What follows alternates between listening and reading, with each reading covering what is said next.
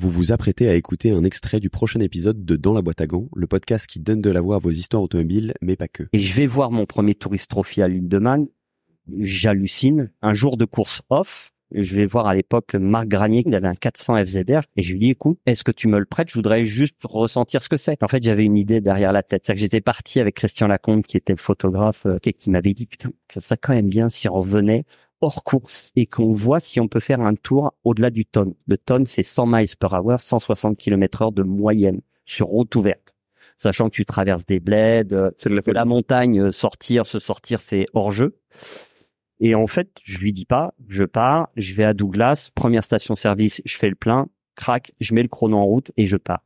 Et heureusement, quelque part, ils m'ont arrêté au tiers du parcours à Erpin, qui est la première épingle et la caisse de flic devant moi, caisse de flic derrière moi au frein à main, menottes prison. Ah oui. Et ils me disent dehors.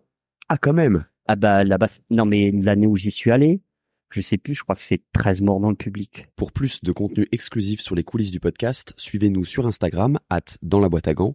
Vous retrouverez aussi la version filmée de vos épisodes préférés sur YouTube.